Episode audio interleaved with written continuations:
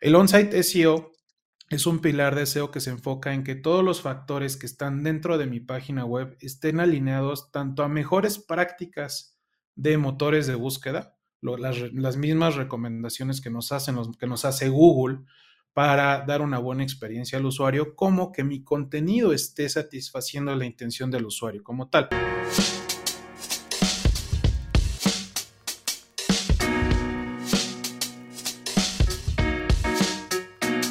Hola, hola, te doy la bienvenida después de un rato a un episodio más de Somos Merchants. Eh, te estarás preguntando, oye, güey, ¿qué había pasado? Para, para los, los cientos de miles de personas que nos escuchan en este podcast, seguramente se estuvieron preguntando, güey, ¿qué pasó? ¿Por qué ya no han sacado episodios? Pues te digo que eh, estamos armando un nuevo estudio eh, y, por eso anduvimos acá eh, batallándole este, con, con, los tiempos y la madre, pero todo con la intención de tener, ya tener un lugar eh, dedicado 100% para poder crear más cosas, mejores cosas. Eh, y por eso, por eso nos, nos, dimos un pequeño break, pero aquí estamos de regreso. De hecho, acá con, con mi invitado de hoy, mi invitadazo de hoy, el buen Guillermo Reynoso, pues cuántas veces tuvimos que moverla, compadre. un, un par nomás. A varias, ¿no? Varias ahí. Este, no, pues la neta, güey, muchísimas, muchísimas gracias por, por tu paciencia. Ahí, ahí, este, hubo, hubo varias, varias reagendadas. Eh, y pues te doy la bienvenida, güey, a, a, Merchants. Ya tuve, tuve el honor de estar en tu podcast también, güey, y, y, te agradezco un chingo la invitación. Y pues desde ahí se armó el, ¿qué onda? Pues vamos a, vamos a grabar ahora acá, ¿no? Eh, sí, no. Y, y, pues ya te la sabes, güey. Me gustaría, me gustaría antes de, entrar al, tema que nos platicaras un poquito acerca de ti, cómo, cuál es tu background, cómo terminaste con una, una agencia de marketing, que de hecho, para mi gusto, de las pocas, de las pocas agencias realmente de marketing que, que me he topado, eh, ¿cómo, ¿cómo acabaste acá, güey? Eh, híjole, ¿por dónde empiezo? Desde el inicio. No, pues primero gracias a ti por la, por la invitación, mi estimado Pancho. La verdad es que ya tiene pues ya unos añitos que escuchaba tu podcast eh, y decía, este, este güey sí sabe, ¿no? Estamos acostumbrados a escuchar muchísima información, muchísimos consejos sobre marketing digital, pero está complicado encontrar a gente que de verdad le sepa, que de verdad tenga experiencia real en el medio y experiencia basada en resultados, ¿no? Que más allá de llegar y decir, yo te quiero decir como cinco consejos de lo que sea para mejorar tu branding, puedas decir, a ver, este güey sabe por qué lo ha hecho con, con su propia experiencia. Entonces, eso me gustó mucho de, de tu podcast. Y pues gracias a ti por aceptarme la invitación. La verdad es que el episodio que tengo contigo es de los más escuchados, de los más descargados. Ahí lo pueden ah, escuchar en la clave podcast. Em, y bueno, viendo la pregunta de cómo empecé en digital, yo empecé en digital desde el 2010. ¿Cómo fue esto? Eh, mi background empezó por la parte de ventas, ¿no? Que era lo que yo hacía en el 2009. Yo empecé a trabajar en una empresa que se dedica a vender tiempos compartidos. Yo estaba en el call center, en un área que se llama como trials que son los paquetes vacacionales para personas que no llegan a adquirir un tiempo compartido, les dan una membresía pequeñita con semanas vacacionales. Yo estaba en el call center y nos encargábamos de hacer las llamadas de outbound para contactar a los clientes y decirle, oiga señor, compró una membresía de, no sé, en ese entonces 15, 20 mil pesos, no ha utilizado sus semanas. Era venta como tal, eh, venta o activación, llamémosle así, pero en ese entonces estoy hablando que el marketing digital, el email marketing estaba en pañales, de hecho. Buscábamos estrategias para reactivar la base de clientes. Y lo que yo empecé a trabajar en ese entonces, pues, empecé a, a, ser muy autodidacta, empecé a leer muchos libros, es con estrategias de email marketing. Teníamos ya bases trabajables, empezábamos a gestionar las mismas bases, a tratar de segmentarlas, no había muchos softwares como tal para segmentar bases de email marketing y así fue como empecé. Desafortunadamente en México no había mucho contenido sobre email marketing en esos ayeres. Oye, me, encanta, me encanta que lo, que lo, manejas como como si eso ya hubiera quedado en el pasado y yo me sigo topando algunas empresas ahí en la prehistoria, güey, este, que ni siquiera tienen bases de datos, cabrón. Exacto. Email marketing sigue siendo un monstruo, o sea, email marketing sigue siendo un monstruo, pero esos fueron mis inicios con email marketing. Ahí fue cuando, cuando dije, a ver, la parte de ventas se puede apoyar mucho con las, con las estrategias de eh, marketing digital. Fue como me empecé a involucrar mucho más, empecé a ser muy autodidacta. Desde entonces yo tenía la premisa de haber un porcentaje, aunque sea chiquito, de lo que yo gane, lo invierto en libros, lo invierto en educación. Antes no había mucho curso de marketing digital pero había suscripciones a revistas gringas. Afortunadamente, la, de lo que es la educación que me dejó mi padre es el inglés. Entonces, pues me metía yo a contenido gringo, me metía a ver el blog de Neil Patel, el blog de You Name It, y, ahí fue donde empecé a aprender mucho y empecé a hacer como este mix de a ver cómo podemos hacer marketing digital, pero con los skills que ya tengo de la parte de ventas, ¿no? Fue como se empezó a desarrollar como más la parte de, de mi hambre por ir hacia el marketing orientado a conversiones, más allá de lo que es un marketing orientado a branding y orientado a métricas de vanidad, que bueno, igual ya va, podemos ir desarrollando un poquito más adelante. Pero en sí los inicios fueron así desde el 2009. Y la vida dio muchas vueltas. Hice varias pausas con lo que es email marketing, en lo que me, pues me volví Godín. La vida me llevó a ser Godín unos, unos, unos años. Eh, pero siempre mm. existía el, hambre por seguir desarrollando estrategias de email marketing e hice de todo, hice social media, hice Facebook Ads, hice Google Ads, hasta que hubo un punto en el cual dije, ¿sabes qué? SEO es lo mío, es lo que me gusta, es lo que más me apasiona. Y dentro del concepto de marketing digital, dentro de los skills de un, marketing, un marketer digital, hay un concepto que se le conoce como un T-shaped marketer que es un marketer en forma de T, en el cual tú tienes conocimientos, viéndolo desde una manera muy horizontal, de varios skill sets, como lo que es social media, todos los que mencioné, pero haces un foco especial en un área de especialización, valga la redundancia, que para mí fue el SEO, fue lo que más me apasionó. Y, pues por ahí fueron los ayeres. No sé si quieras este, que platique de alguna parte en particular o de cómo se fue desarrollando la parte de SEO. Tú dime cómo lo vamos desarrollando, mi estimado. A huevo. Eh, ahí te va, güey. Sí, o sea, sí me llama mucho la atención eh, que eh, todos los caminos te llevaron al SEO, ¿no? Y, este, y, sí quiero darle como súper doble clic ahí, porque también, aparte que dices que es lo que más te apasiona, pues es, creo que en, como en, tu agencia es el, pues es, es en lo que se especializa, ¿no? por lo menos de lo que más hablan eh, y, y, de lo que más ofrecen.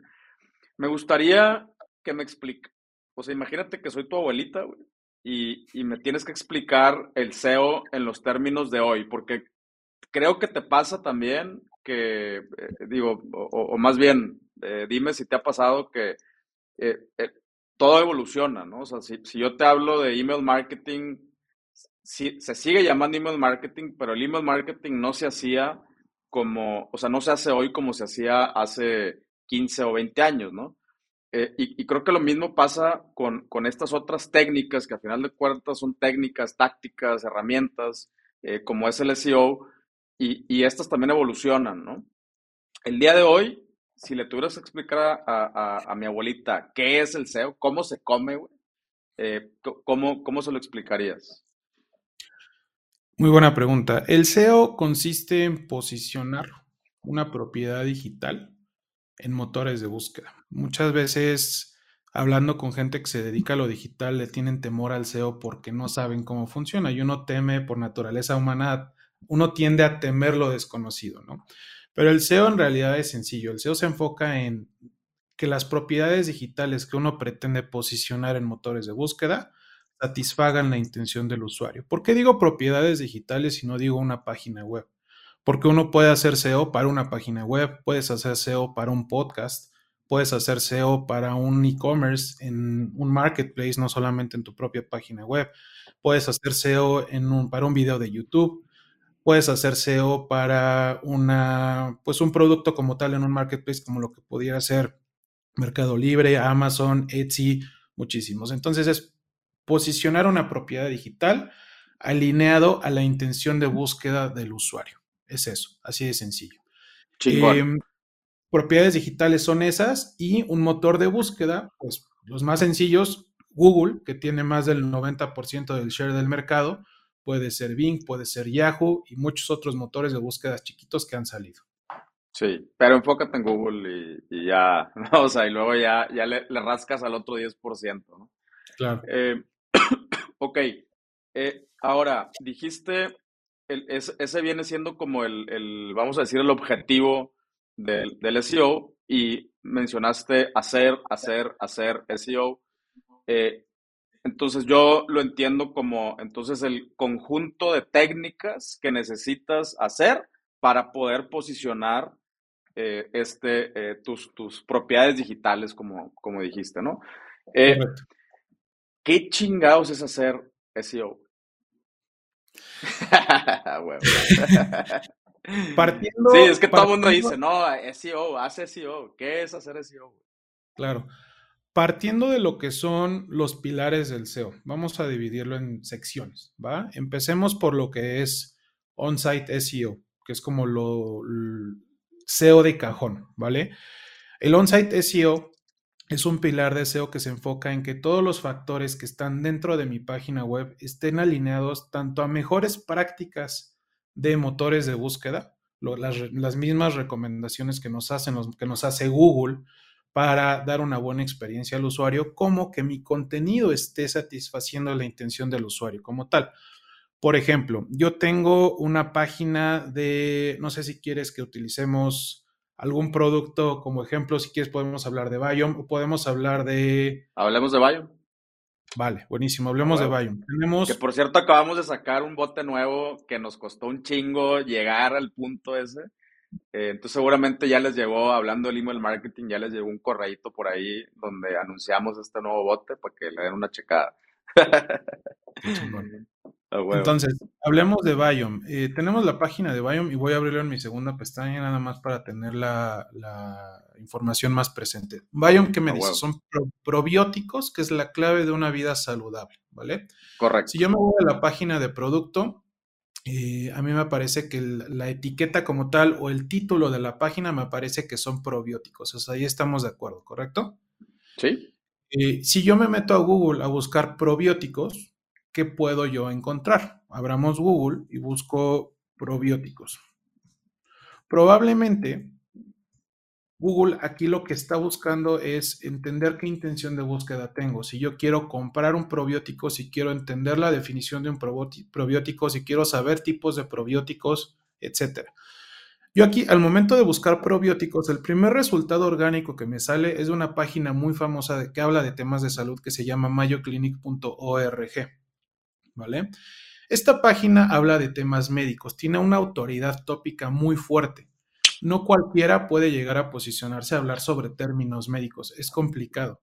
¿Por qué? Porque Google cuida mucho la calidad de información que sirve a sus usuarios, por ende aquel resultado que aparezca en primeros lugares orgánicos tiene que tener ya cierta autoridad tópica, que será una autoridad reconocida en el tema médico, ¿no? Hablando de esta intención de búsqueda.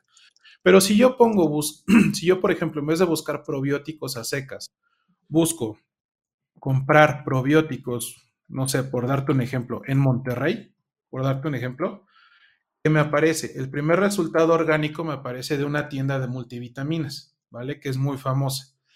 Eh, ellos ven, perdón, venden vitaminas, venden probióticos, venden cápsulas, venden lo que sea ellos tienen ya cierta autoridad de dominio porque esa marca lleva años trabajando, eh, pues tanto su branding como el SEO seguramente.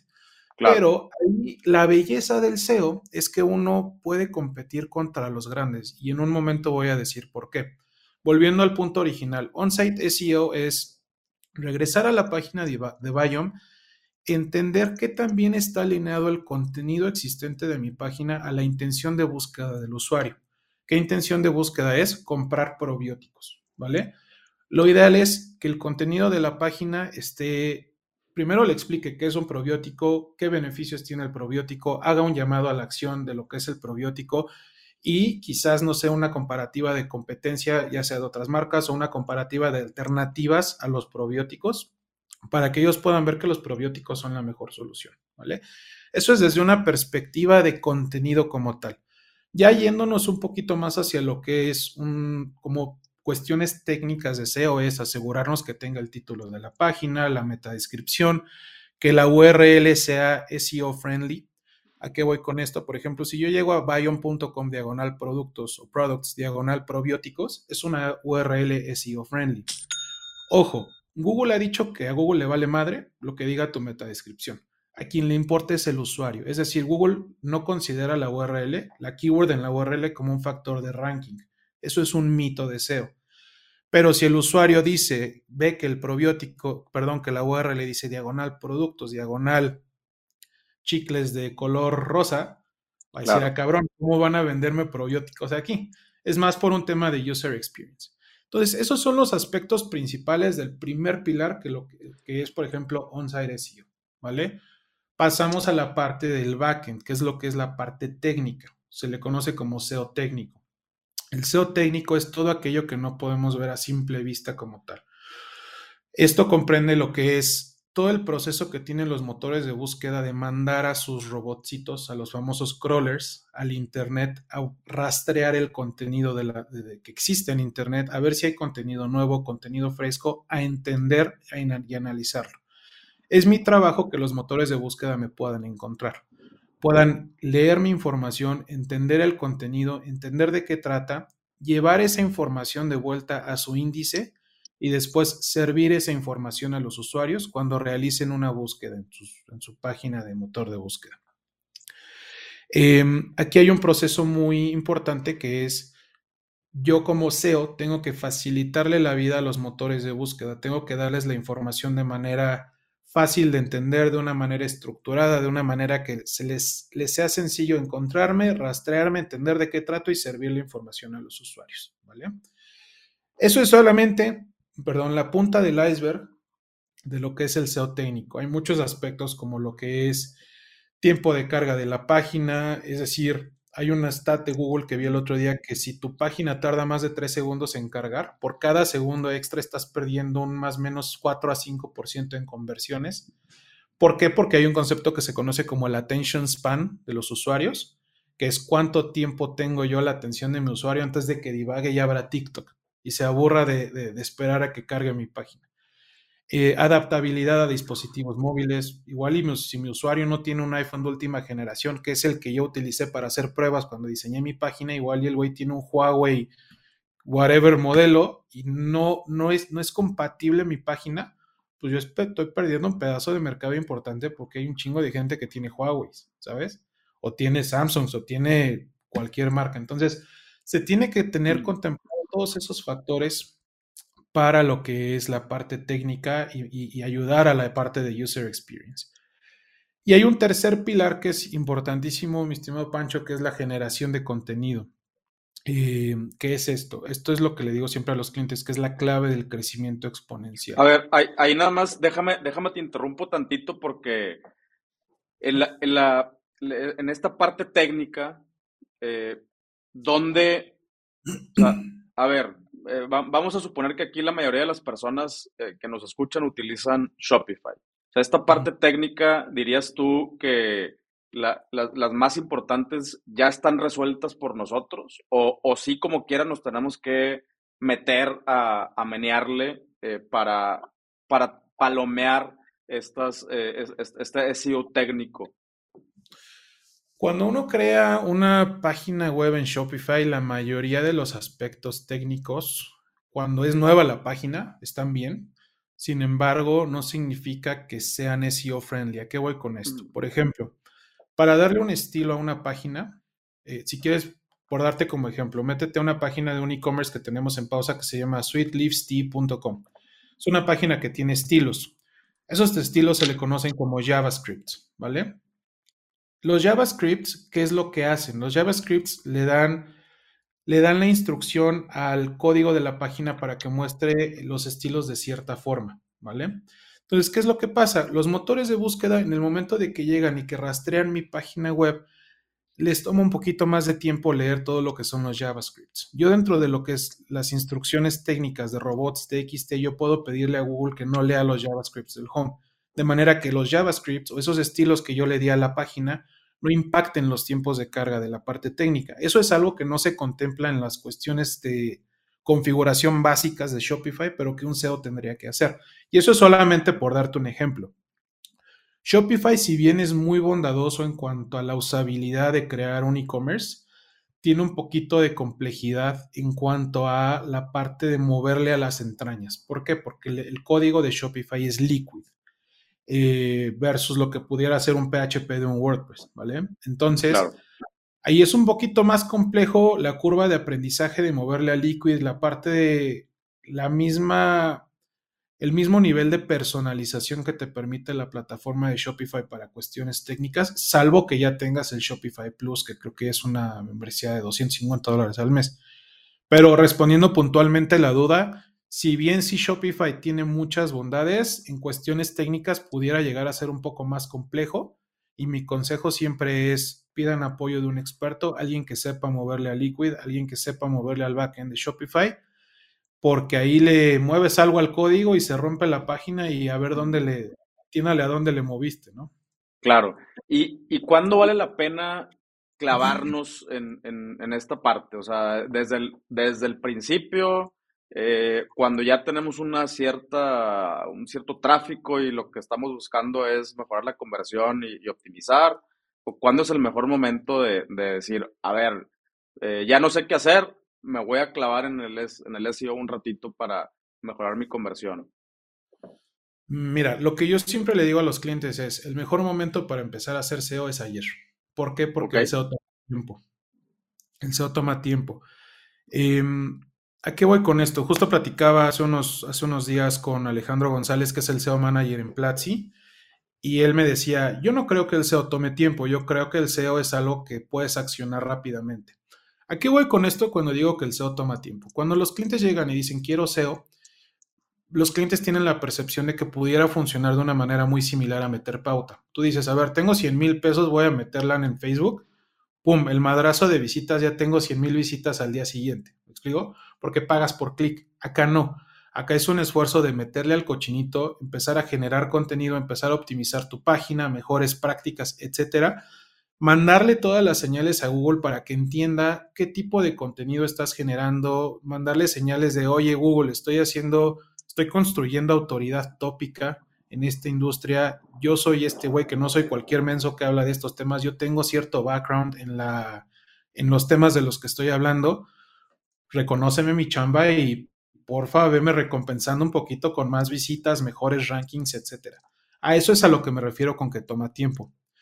Em, y volviendo a la, duda original, ¿cuándo es cuando recomiendo que empiecen a hacer SEO? Todo depende del presupuesto. Eh, para hacer SEO no hay mejor manera de, de hacerlo que aprendiendo, es decir, que buscar contenido, buscar información, tratar de moverle tú un poco si el presupuesto está limitado para que tú contrates a un experto que lo haga por ti. Aquí hablamos de dos recursos muy importantes. El recurso más valioso que todos tenemos creo que es el tiempo. Todos tenemos las mismas 24 horas. El segundo recurso más importante es la lana. ¿Qué tan holgado está el budget para que tú puedas decir, a ver, primero tengo tiempo de ponerme a aprender SEO o jugar con mi página, hacer experimentos? Sí, no. Ok. No tengo tiempo. ¿Tengo la lana necesaria para contratar a un experto?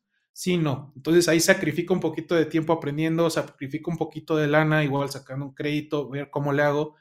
Pero es como poner en una balanza para determinar qué es, eh, cuál es el mejor plan de acción de, si empiezo a hacer SEO o yo solito o contrato a alguien. Pero la recomendación es empezar a hacer SEO desde un principio. Ahora, hay algo que es muy importante que mencionaste. Empiezo a hacer SEO para mejorar conversiones. Muchas veces he tenido llamadas con clientes que me dicen, oye, quiero hacer SEO para que le hagas un facelift a mi página y mejore conversiones. Y por mucho que me pegue en el orgullo de SEO, no están del todo mal. ¿Por qué? El SEO, la premisa del SEO es que tú le puedas dar a los usuarios una excelente experiencia de acuerdo a su intención de búsqueda. Entonces, si tu página tiene áreas de oportunidad en cuanto a la experiencia del usuario, lo cual va a orientarlo a que genere una conversión, pues es un poquito de facelift de lo que hace un SEO. Pero es mejoras en cuanto a experiencia del usuario, más no mejoras en cuanto a yo te hago un facelift de una vez y ya va, va a ir mejorando tu ranking, vas a ir generando tráfico. Eso nunca pasa, ¿vale? Hay otra metodología que se conoce como CRO, es un acrónimo por Conversion Rate Optimization o optimización de tasas de conversión. En esa metodología lo que se hace es partir de un objetivo, entender qué es lo que se quiere lograr, definir un plan de acción y lo más importante del CRO, si bien el mismo nombre lo dice, optimizar tasas de conversión, la premisa del CRO es aprender qué les gusta a mis usuarios, qué no, en dónde hay puntos de fricción y empezar a hacer una formulación de hipótesis para, con planes de acción, de acción específicos, ir midiendo cómo mejoró conversiones. De hecho, en Big Hacks nosotros también tenemos un servicio de CRO, que es un siguiente paso natural para aquellos clientes de SEO que me dicen, oye, a ver, empezamos a hacer SEO con 20 mil visitas, ahorita ya tenemos 200 mil, pero creo que las conversiones igual y no han ido creciendo en la misma proporción que ha ido creciendo el tráfico, lo cual es un comportamiento completamente natural tenemos que ir haciendo este fine tuning para ver cómo mejoramos las, las conversiones perdón, en proporción a cómo ha ido creciendo el tráfico orgánico. Pero espero eso haya respondido la duda, Pancho. Creo que me extendí un poco. No, pero, eh, güey, es que eso, eso es lo que yo quería saber. Entonces, a huevo. Eh, no, no, no, para nada, güey. Extiéndete lo que, lo que, lo que tú quieras, güey.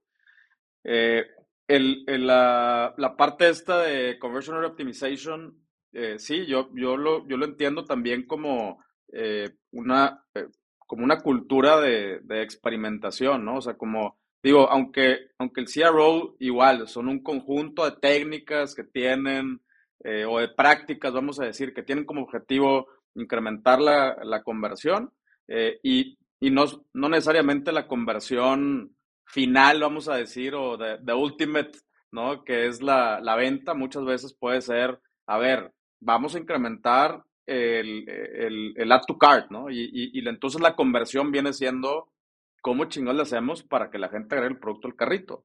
Eh, y esa es la conversión. O, o, vamos a hacer que la gente se apunte a, a nuestro newsletter. Esa es la conversión.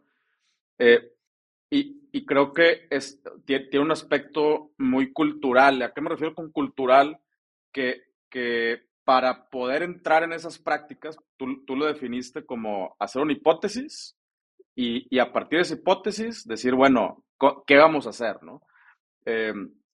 Em, y, eso creo que es difícil eh, eh, eh, entrar en una dinámica cuando, cuando tienes un e-commerce o, cualquier negocio si no hay antes un, aspecto cultural de experimentación y, que la experimentación es parte de la cultura.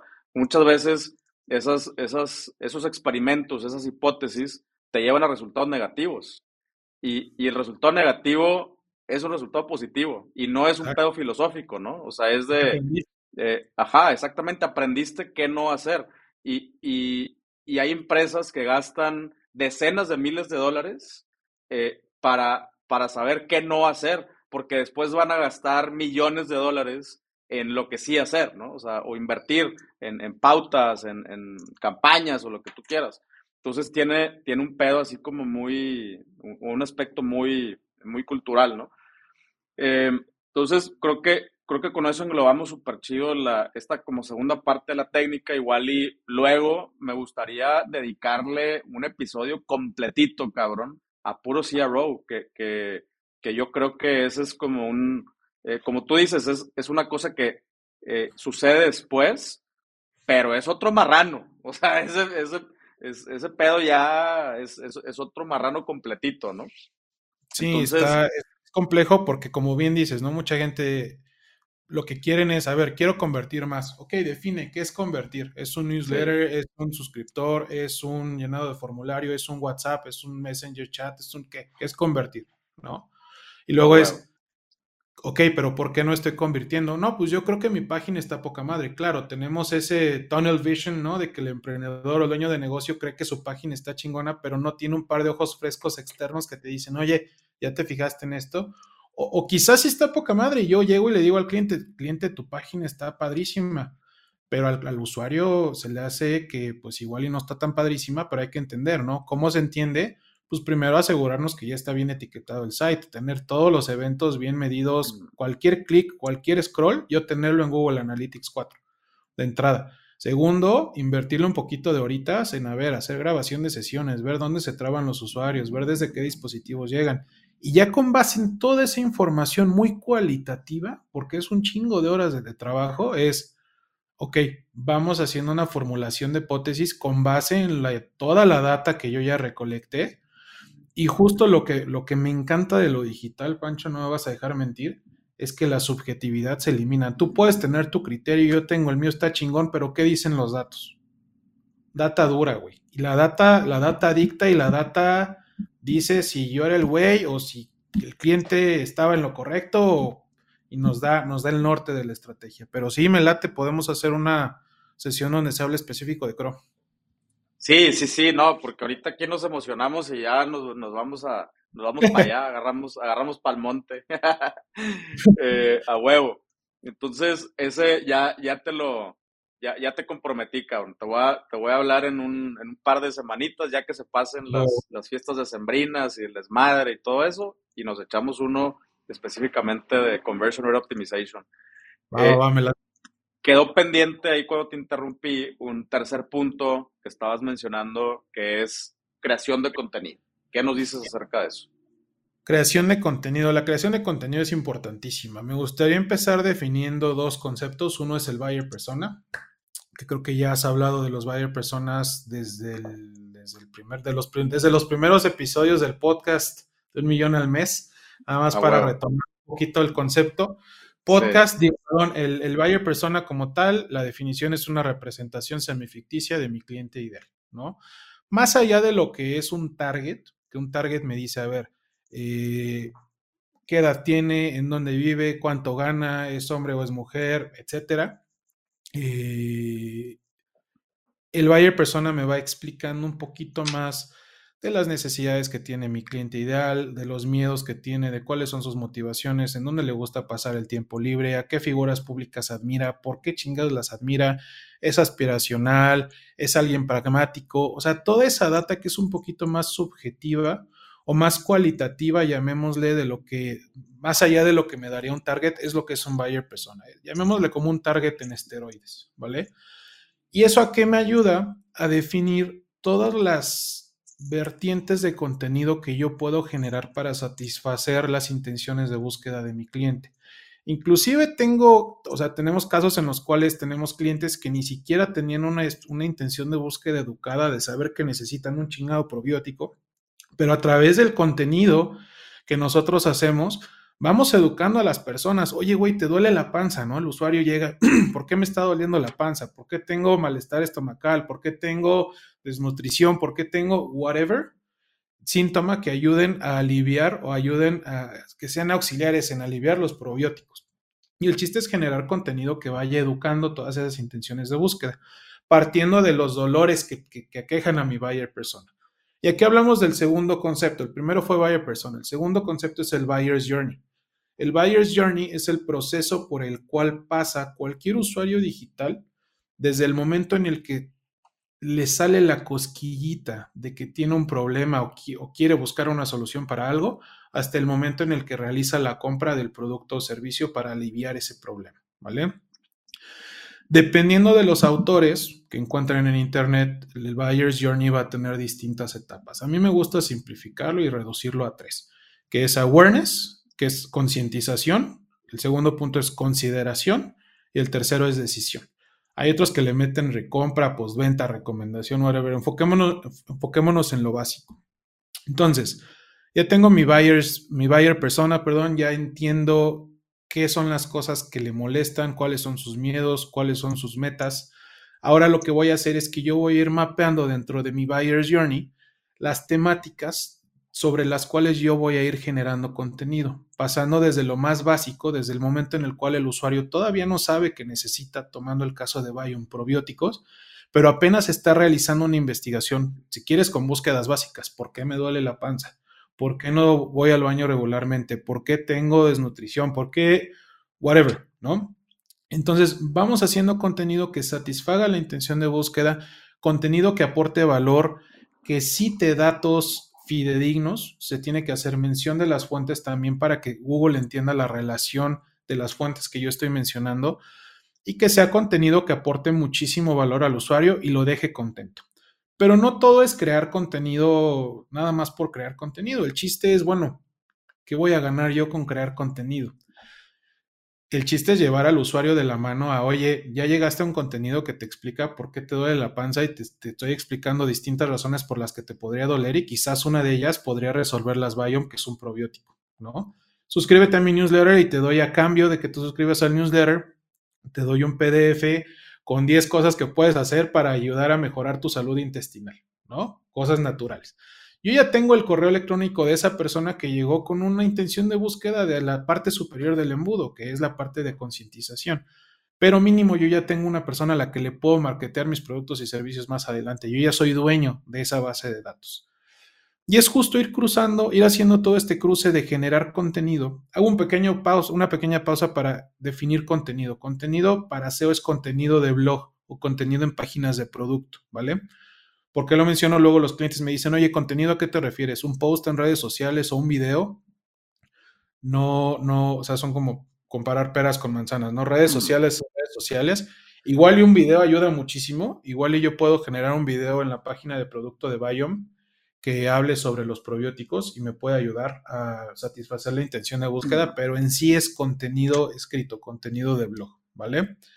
Este, esa es la parte de contenidos editoriales y es lo que nos ayuda a ir aumentando el real estate digital en cuanto a número de páginas internas. Aquí hay algo clave. Cada contenido de blog que nosotros creemos para nuestra página, cada página adicional dentro de nuestro sitio web, nos permite posicionar nuestro sitio a través de un espectro mucho más amplio de palabras clave. Entonces eso nos ayuda muchísimo, ¿vale? Em, hasta ahí es la parte de contenido. No sé si, si surge alguna duda a partir de esto, Pancho.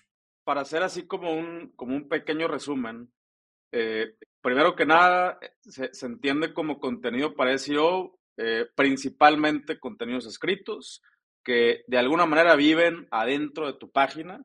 ¿okay? Eh, no sé si tú tienes una sección del blog, pero también digo, creo que regresándonos al primer punto, eh, pues todo lo que escribes, a final de cuentas, en tu página eh, puede generar SEO. Entonces también puedes tener, no sé, en tus facts, en, eh, si tienes una sección de, por ejemplo, nosotros tenemos secciones en Utrox de, de artículos, eso, eso también puede generar o ayudar o generar SEO. pero, a, o sea, a final de cuentas es contenido que tu usuario considera como algo de valor, ¿no? Creo que aquí podemos resumir con que Google te da, te da puntos si, si el usuario eh, hace una pregunta y tú le ofreces una respuesta. Y sobre todo si esa respuesta tiene, está bien fundamentada, está bien redactada, eh, ese pedo de, nada más insertar eh, palabras, ¿no? ya, ese pedo ya ya no jala, o sea, realmente el usuario tiene que encontrar lo que andaba buscando en tu sitio y si eso sucede, Google te, te rankea o te, califica mejor y hace que cada que otros usuarios tengan esas preguntas, pues dice, mira, estos güeyes tienen una, buena respuesta. Entonces, eh, nosotros con, este contenido podemos precisamente fomentar eso y además eh, empujar, ¿no? O sea, empujar a los usuarios que eh, a lo mejor ya captamos su atención y, están en la, en la, parte de arriba del embudo, irlos empujando poco a poco y que cada vez que avanzan o cada vez que regresan a nuestro sitio tengan más, más información acerca de nosotros, acerca de ellos, como tú bien dijiste, ¿no? A veces eh, no, no, sabemos eh, que, que, tenemos un problema o que existe una solución, a veces desconocemos esto y, nosotros queremos darles información a estos usuarios, que cada que regresen con nosotros, pues regresen con un mejor entendimiento eh, de, ellos, de nuestra marca, nuestro producto, del problema o de lo que sea. Así podríamos medio resumir la, parte del contenido, ¿no? Y obviamente, algo que dijiste súper importante, pues hay que echarnos la chamba de como, como dijiste, qué les duele, o sea, qué, cuáles son sus pains, cuáles son sus dudas, las que saben, las que ni siquiera saben. O sea, tenemos que tomarnos un buen tiempito para definir eh, el, el, buyer persona. Me, me, gustó que hiciste el ejemplo este de, on steroids, porque sí, muchas veces nos quedamos muy por encimita de, de o sea, muchas veces nos quedamos con, con la, los segmentos que nos ofrece Facebook, edades y esto, y eso no nos va a ayudar a crear contenido de, valor. Entre mejor entendamos el buyer persona, mejor podemos crear este, este tipo de contenidos eh, para crearle este, este valor al, usuario, ¿no? Entonces, resumen de los tres puntos. Punto número uno, ¿cuál era? Falta otro punto. ah, Off-page SEO. Sí. ¿Cuál, perdón? Off-page SEO. Ok, ok, échale. El, cuarto punto off-page SEO es como darle promoción a mi página web, ¿vale?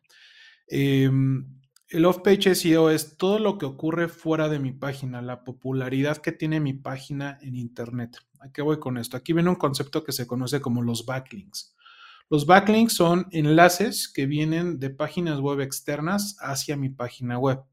Uno no tiene control alguno sobre los backlinks que se generan a nuestra página web cuando la, gente los genera como tal. Por ejemplo, si yo genero un contenido que me explique la guía, la guía de la A a la Z de cómo funcionan los probióticos en 2022 y empiezo a generar mucho valor y empieza a recompensarme Google, voy a empezar a generar más visitas.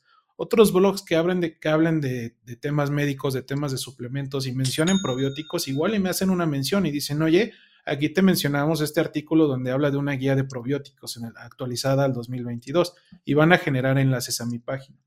Ahora, los backlinks son beneficiosos para toda estrategia SEO. ¿Por qué? Porque nos habla de qué tan populares somos. No es lo mismo que yo llegue a una habitación diciendo, hola, soy Guillermo Reynoso, ¿cómo estás? llevo X años haciendo SEO y hoy te voy a dar un curso de SEO que si Pancho dice, oye, Guillermo es un chingón en SEO, este güey te va a dar un curso, te lo recomiendo. Que si X personas que ya son conocidas en la industria, que ya tienen cierta, eh, cierta inercia, cierta, cierto following, dicen, oye, Guillermo es bueno en SEO.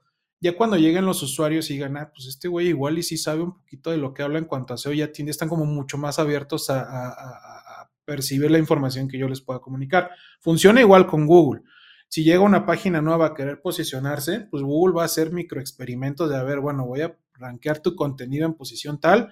Si el usuario da clic, veo qué experiencia tuvo. Si veo que regresó al motor de búsqueda y se fue otro resultado, es porque tu página no pudo satisfacer la intención de búsqueda.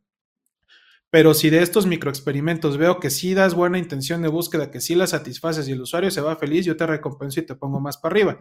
Pero un factor que ayuda es la parte de enlaces, porque aparte de esos microexperimentos que hace Google, yo veo que X página que tiene buena autoridad tópica en temas de salud ya te hizo un enlace. Ya te hizo un enlace mencionando tu página y mencionando este tema de probióticos. Entonces Google empieza a entender toda esa información y empieza a entender que esta página que se llama Biome habla de probióticos y da consejos de salud, da consejos de bienestar, da consejos de etcétera. ¿Me explico? Así funciona la parte de off-page SEO, pero yéndonos con algo muy accionable.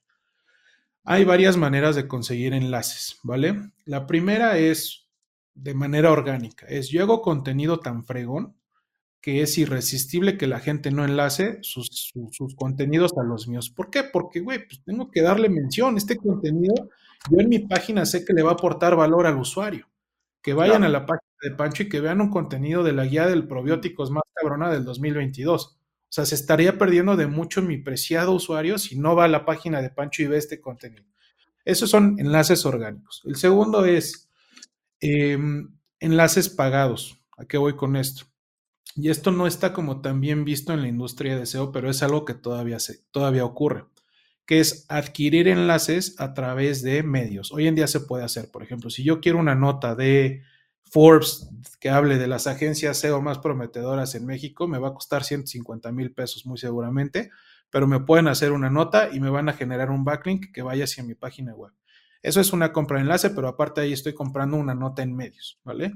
Yo puedo llegar a medios, a blogs donde les digo, oye, quiero que hagas un contenido y que me enlaces a mi página a través de estos textos de anclaje y que enlaces hipervínculos que vayan a X página de producto. Y eso se puede hacer. En realidad no está tan bien visto y hay muchas opiniones divididas, que la compra de enlaces es buena, la compra de enlaces es mala. Mi opinión es que se tiene que hacer de manera mesurada en caso de que se decida hacerse eh, y ser muy estratégico con respecto a los dominios desde los cuales yo voy a comprar enlaces. Por ejemplo, para Biome, si yo te genero un enlace desde la página de Big Hacks, te va a beneficiar porque Big Hacks ya tiene cierto, un concepto que se conoce como Domain Authority, que es una métrica. Ya tiene cierta autoridad de dominio, pero no te va a beneficiar igual, contrario a que si te menciona eh, Mayo Clinic, que es Mayo Clinic en temas médicos, ¿sabes? Y la autoridad de dominio es súper robusta. Entonces, ahí entramos en temas de autoridad tópica, ¿vale? Es el segundo tema, que es compra de enlaces, o la segunda manera de conseguir backlinks dentro de las estrategias de off-page SEO. Luego, tenemos la tercera forma de conseguir enlaces, que es a través de un proceso que se conoce como outreach. El, proceso de outreach es yo tener un monito detrás de la computadora mandando mensaje a páginas web de, oye, tu contenido tiene mucho valor, aquí que generé un contenido que podría aportar valor a tu audiencia, si quieres podemos hacer un intercambio de enlaces o te genero un contenido para que lo publiques en tu página y ese mismo contenido ya contiene enlaces. El problema de eso, Pancho, es que consume muchísimo tiempo y la tasa de, respuesta de una estrategia de outreach es menor al 2%, 1%. Que es el, el, los, los, clásicos backlinks, ¿no? Eh, los backlinks a través de yo buscar proactivamente a alguien que enlace hacia mi página. Correcto. Claro. Entonces, eh, o sea, dices, consume muchísimo tiempo dentro de esta práctica, o sea, ¿qué, qué sí podemos, o sea, cuál sería la, como la mejor manera, eh, vamos a decir, costo-beneficio para, eh, para ser referenciados hacia nuestro sitio? Lo más, eh, el producto mínimo viable es ver qué temas están en tendencia, eh, ver cómo puedo yo generar un contenido que aporte valor, cómo hacer el cross-reference con mis temáticas de ese contenido en tendencia, publicarlo, que sea un contenido, te digo, de mucho valor, darle un poquito de promoción en redes, mencionarlo, no sé, en mi podcast, mencionarlo con amigos, con familiares y ver si empieza a generar enlaces. Eh, es como la manera más orgánica de generar enlaces a una página, ¿vale? Eh, la segunda manera, te digo, no está mal, nosotros lo hacemos, es poder hacer compra de enlaces, pero siendo muy meticulosos y muy estratégicos con aquellos dominios desde los cuales nosotros hacemos la compra. Dominios cuya afinidad temática nos vaya a beneficiar. Si yo, por ejemplo, compro un backlink para la página de Big Hacks, que al día de hoy no lo hemos hecho, pues no lo voy a comprar de Mayo Clinic, porque por muy buena que sea su autoridad de dominio, de nada me beneficia un backlink de un sitio de, temas de salud, ¿me explico? Igual y lo compraría de algún tema de, una página que hable de emprendimiento, de negocios, etcétera. Pero eso es como partiendo del producto mínimo viable de cómo empezaría yo a buscar backlinks. Y, y, el siguiente, la siguiente opción viable es si ya se tiene un poquito de presupuesto, empezar a ver por dónde podemos generar una adquisición de enlaces. Ok, ok, no, pues un chingo de, chingo de tarea, güey. Ese es el cuarto punto, es lo que es off-page SEO. Y, no nada más, y, era nada más para cerrar el punto de off-page SEO, no nada más es backlinks, también es la popularidad de mi marca, o sea, saber si, si hay páginas tóxicas que están eh, generando enlaces hacia mi sitio web. Por ejemplo, hemos tenido casos un día nos despertamos con un cliente, tenía 95 enlaces de páginas para adultos hacia su página. Google va a decir, ah, cabrón, ¿qué es esto? ¿no? Lo que hicimos es meternos a una herramienta de Google que se llama Google Search Console. Inmediatamente mandamos la indicación a Google de desautorizar esos enlaces. Yo le digo a Google, existe el enlace, no hay nada que yo pueda hacer, yo no lo hice, pero no quiero que los reconozcas como que son enlaces que yo quiero reconocer como entrantes. Y Google dice, ah, ok, vale, te lo hicieron, no hay problema, no los reconozco es un trabajo muy de estar en constante revisión porque también de repente cuando la empiezas a romper en resultados hay gente que es manchada y empieza a mandar ataques y eso es hay que hay que tener cuidado con eso. Ok, va.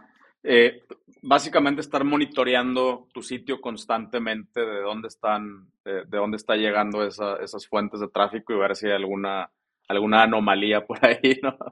Correcto. Exacto. A huevo. Pero esos son los cuatro puntos, mi estimado Pancho. Chingoncísimo, güey. Oye, pues la neta, creo que fue una, una masterclass. Eh, ¿Cómo, si, si aquí la bandita quiere saber un poquito más, clavarse un poquito más, eh, ¿dónde, a, dónde los mandas? Eh, bueno, si quieren ponerse en contacto conmigo, me pueden encontrar en LinkedIn como Guillermo Reynoso o en mis redes sociales como arroba GRMO, RMO Reynoso, ya sea en Instagram, ya sea en Twitter. Eh, y si quieren ponerse en contacto con la parte de los servicios de agencia, es, el dominio es uh, bighacksagency.com eh, o bighacks.mx y ya los redirige al dominio de la página. Si quieres, te los paso para las ligas del episodio. A huevo que sí. Aquí les vamos a dejar toda la información. Y compadre, la neta, gran, una, una gran clase. Eh, y, y, creo que creo que de cada, de cada punto nos podemos ñoñar durísimo. entonces, por ahí si, si estás de acuerdo, se, me ocurre que hasta podemos hacer acá como una, como una sección especial, güey, eh, una, eh, un, pues una interacción ahí al mes eh, acerca de, de, SEO y de, y de CRO. entonces, pues por ahí nos ponemos de acuerdo offline para, para ver si tenemos, estaría, estaría muy chingón. Creo que vamos, vamos a decir que si estos últimos tres años de, contenido que he estado creando, eh, y, creo que también lo mencioné por ahí en, uno de los últimos episodios, que mi intención es irle subiendo, subiendo el nivel, ¿no? A, ok, ya, ya, eh, ya pasamos, ya pasamos de cómo hacer una tienda, de cómo empezar a hacer ads, y o, sea, eh, o sea, toda esta parte, bueno, cómo le subimos la raya, creo yo que, el, eh, que es, este tipo de, de prácticas, eh, SEO, eh, CRO, ya son justamente el siguiente nivel y pues me gustaría, me gustaría empezar a como a, aventarle, a, al usar, ¿no? Hacia estas, estas otras prácticas más avanzadas del e-commerce. ¿Estás de acuerdo? Nos podemos echar una al mes, cabrón. A ver qué. Sería, a ver qué un honor. Un honor. No, al contrario, al contrario, güey está, está chingón encontrar, encontrar especialistas, como tú dijiste. Yo no me considero un especialista, entiendo cómo funciona, pero no, no me considero un especialista del, del SEO. Es, CRO sí me defiende un poquito más, eh, pero eh, pues güey, la neta, vamos a, vamos a sumar y a, y a seguir precisamente creando contenido de valor. Entonces, te agradezco un chingo tu tiempo, güey, y la neta, aquí tienes tu casa cuando quieras venir acá a, exponer y a vender también, se vale, cabrón. Este, puertas abiertas, güey. No, gracias, mi estimado Pancho. Y, pues nada, yo tampoco soy especialista, nada más soy alguien que ha cometido errores. Clavado, clavado. A huevo. Me he clavado mucho y pues no hay manera de aprender más que metiéndote a las entrañas y compartir con la audiencia lo que uno sabe, ¿no? Algo importante mencionar, los lunes hago la dinámica de preguntas y respuestas SEO en mi cuenta de Instagram para que cualquiera que tenga dudas de SEO, ahí pongo el tag de en stories de, pregúntame lo que sea de SEO, ahí les puedo ir ayudando y estoy armando un curso SEO gratuito, 100% gratuito. Yo creo que esto queda como por febrero o marzo, quiero hacerlo bien, quiero que quede robusto, no que sea un curso por encimita y va a ser 100% gratuito. Ya anunciaré en redes por qué plataforma se va a subir pero se viene eso para el siguiente año, nada más para que la audiencia esté enterada. A huevo, qué chingón, cabrón, felicidades. Pues cuando tengas, nos avisas y lo, lo mandamos por todos lados acá también a, a, nuestra audiencia, a la comunidad, a merchants. En, en corto nos, nos, avisas y por acá le empujamos. Va, a huevo. Muchas gracias, mi estimado. No, pues aquí a la orden, pues. como siempre, y va a ser un honor estar aquí en constante comunicación contigo, Pancho. Igual, no, al, contrario, güey, este, hay que, hay que juntarnos y, y, pues, seguir, seguir mejorando este, el, ecosistema del e-commerce, que eh, yo sé que también es tu, tu misión, entonces, pues a, a, juntar, a unir fuerzas, güey. Te mando un abrazote, cabrón, y muchísimas gracias. Muchas gracias, Pancho, un abrazote de vuelta. Saludos a toda la audiencia. Y bueno, para ti que viste o escuchaste este episodio, ya ves, vienen vienen temas, vienen temas chidos, más avanzados. Si te sentiste acá como que, ah, cabrón, pues dale para atrás, dale para atrás y, escucha los otros episodios porque nos vamos a poner, nos vamos a poner serios con este pedo. Muchísimas gracias y nos vemos en el que sigue. Bye bye.